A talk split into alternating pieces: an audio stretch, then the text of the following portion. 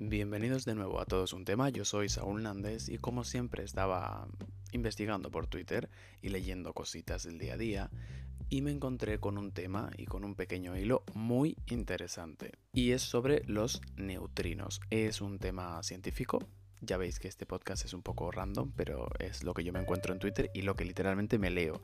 Es súper interesante porque creo que las personas que no estudiamos física ni nada de esto no tenemos acceso a este tipo de informaciones curiosas y creo que pues nada, eh, leerlo un día así random pues mira qué bien, ¿no? Pues tú lo escuchas en vez de leerlo y también te viene genial. El pequeño hilo principal es de Pedro barra baja Torrijos. También he usado información de arroba ciencia barra baja infusa y del mundo.es y de abc.es porque he hecho mi research como buen podcaster y vamos allá. El primer hilo al que hago referencia no es sobre los neutrinos, sino sobre una arquitectura que está construida y pensada, pero no para el ser humano. Es decir, está hecha para detectar neutrinos y se llama el Super Kamiokande. Está en Ida, Japón. Es un poco, es verdad, como dice este hombre, un poco marciano, ¿no? El construir cosas que no son para nosotros, sino como para lo que existe en el mundo, pero no somos nosotros. Bueno, no sé, es un poco curioso. Está construido a un kilómetro de profundidad bajo tierra y no se puede pisar, solo se puede transitar por él con un bote porque está lleno de agua hasta un cierto nivel para posibilitar la detección de, los neutrinos, que ahora os contaré lo que son. Nos cuenta también que tiene 41 metros de diámetro por ese kilómetro de, alto, entiendo, o incluso más. ¿Y sabéis con qué edificio coincide estas medidas? Con el Panteón de Agripa de Roma. Es súper interesante la analogía entre ambas arquitecturas porque si veis la foto del Super Camiocan de este y el Panteón de Agripa son como una cúpula, no son como una semiesfera, no sé, muy parecido, la verdad, es interesante. Bien, también hay algo que se consigue hacer desde este detector de neutrinos, que es sacar una foto al sol. Es verdad que está un poco pixelada y rara porque se ve como un punto rojo y poco más, parece un poco Minecraft, pero es especial porque se hizo mirando hacia adentro de la Tierra, es decir, se hizo desde el interior de ese agujero y no apuntando hacia arriba. Esa foto se obtiene de todos los datos que capta este detector de neutrinos en Japón, acordaos.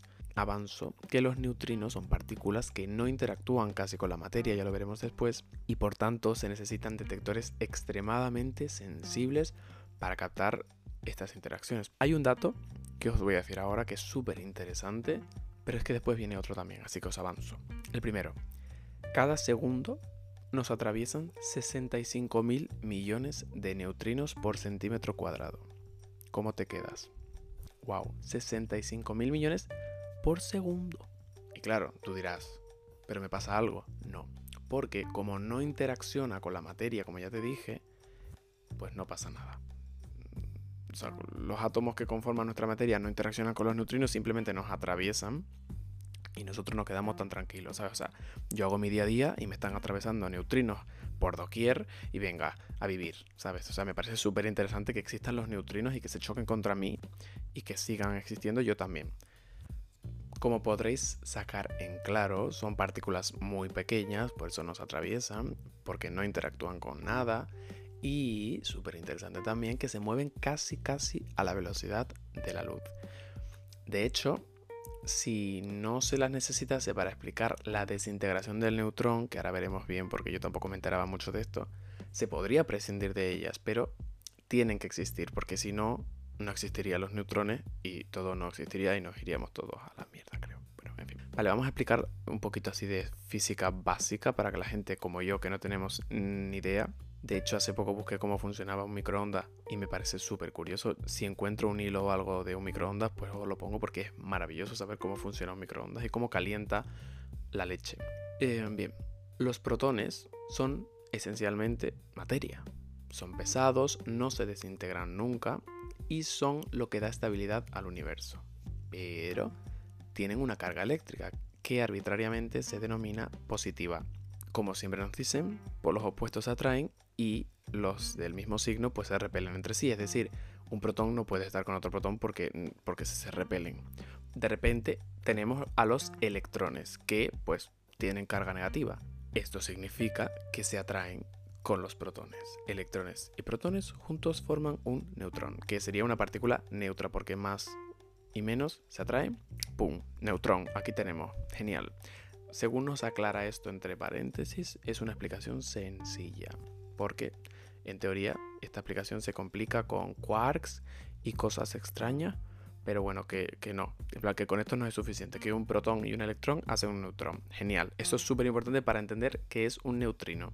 Cuando tenemos un electrón y un protón, se crea un neutrón este se va intercalando entre los demás protones y por tanto pues limita las repulsiones porque se van pegando y podemos obtener, como dice aquí, núcleos estables, al menos de no más de 92 protones. Súper importante, chicos. 93 no es posible. Muy bien. Dentro de los núcleos, los neutrones, como hemos dicho, son estables. Pero cuando se aíslan, se desintegran en unos 8 o 10 minutos y se desintegran de nuevo en un protón y un electrón. Pero claro, no están solos, porque cuando un protón y un electrón se, separan, se queda algo, ¿vale? O sea, en el divorcio de ambas partes, algo se queda, una energía, un algo. ¿Qué es esto? Pues es el neutrino. Como aclara aquí, la masa y la energía son elementos que no pueden desaparecer en el universo.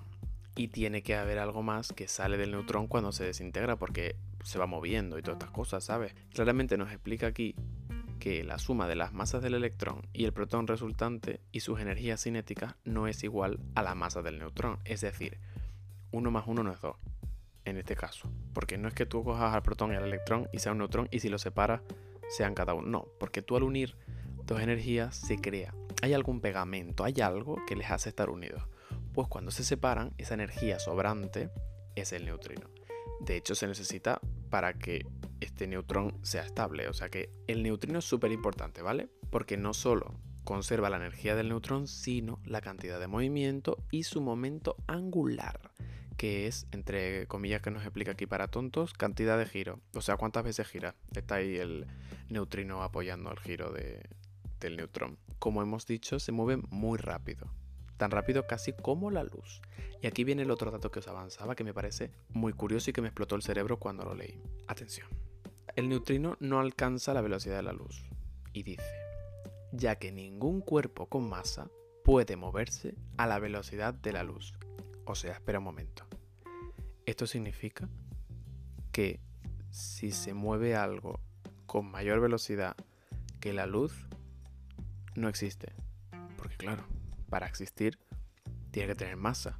Pero si pasa la velocidad de la luz, ya no tiene masa, por tanto no existe. O sea que no hay nada que llegue a la velocidad de la luz. Entiendo, ¿no? Supongo yo, no hay nadie aquí que me responda, pero supongo yo que no existe nada que supere la luz.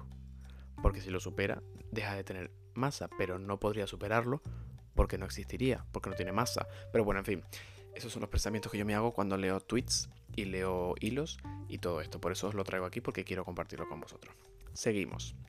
Por otro lado, aclara aquí, para explicar una serie de reacciones de partículas elementales se precisan varias clases de neutrinos, tres clases en concreto, y sus antineutrinos. Cuidado, que hay antineutrinos. Y experimentalmente se detecta que los neutrinos oscilan de una clase a otra. Esto solo es posible si los neutrinos tienen masa. Claro, o sea, que si, fueran más rápido la luz no podrían existir, con lo cual es como a lo que se agarran los que lo descubrieron, que fueron dos ganadores del Premio Nobel de Física de 2015, que supuestamente lo descubrieron más personas, pero bueno, los dos jefes se llevaron el premio, como siempre ocurre, ¿no? O sea que para aclarar que no llega a moverse a la velocidad de la luz, pero casi, está la masa, que nos lo aclara, porque si no tuviera masa, no existiría, por tanto se movería más rápido que la luz. Pero bueno, es que vamos a la reflexión de antes y es un bucle del que quiero salir. Bien, eh, supuestamente según esto se descubre en 1998, o sea, es muy reciente. Así que antes no teníamos ni idea de que esto existía y, eh, la gente pues divagaba, ¿no? Como estoy haciendo yo ahora. Así que es súper importante tener en cuenta que los neutrinos tienen masa, ¿vale? Pero claro, los neutrinos con masa no caben en el modelo estándar de partículas que es hoy la llamada Biblia de la física teórica. O sea que hay como que actualizarla según este, este artículo que leo aquí. Así que según este artículo critican que deberían incluirlo ya. También te digo, hoy actualmente a esta fecha de hoy, no sé si lo están incluyendo o ya lo tienen incluido, pero bueno, los físicos sabrán de estas cosas que son los que les interesa. Porque dice que un modelo con entre 14 y 20 parámetros arbitrarios es muy mala ciencia. Mira, yo aquí no voy a entrar porque yo ni ciencia ni cienzo, pero a mí me encantan los neutrinos, soy súper fan de que me choquen contra mí 68 mil millones de cosas y yo aquí siga vivo y bebiéndome un vaso de agua, ¿sabes? O sea, aquí grabando un podcast y me están chocando mil millones y pico millones de, cosas. En fin, esto como que me, me, deja, yo ahora me voy a dormir como, ¿sabes? En plan, yo ahora siento que estoy transparente. En fin, es súper curioso. Nos vemos la semana siguiente con otro tema también curioso. Y gracias por escuchar. Chao.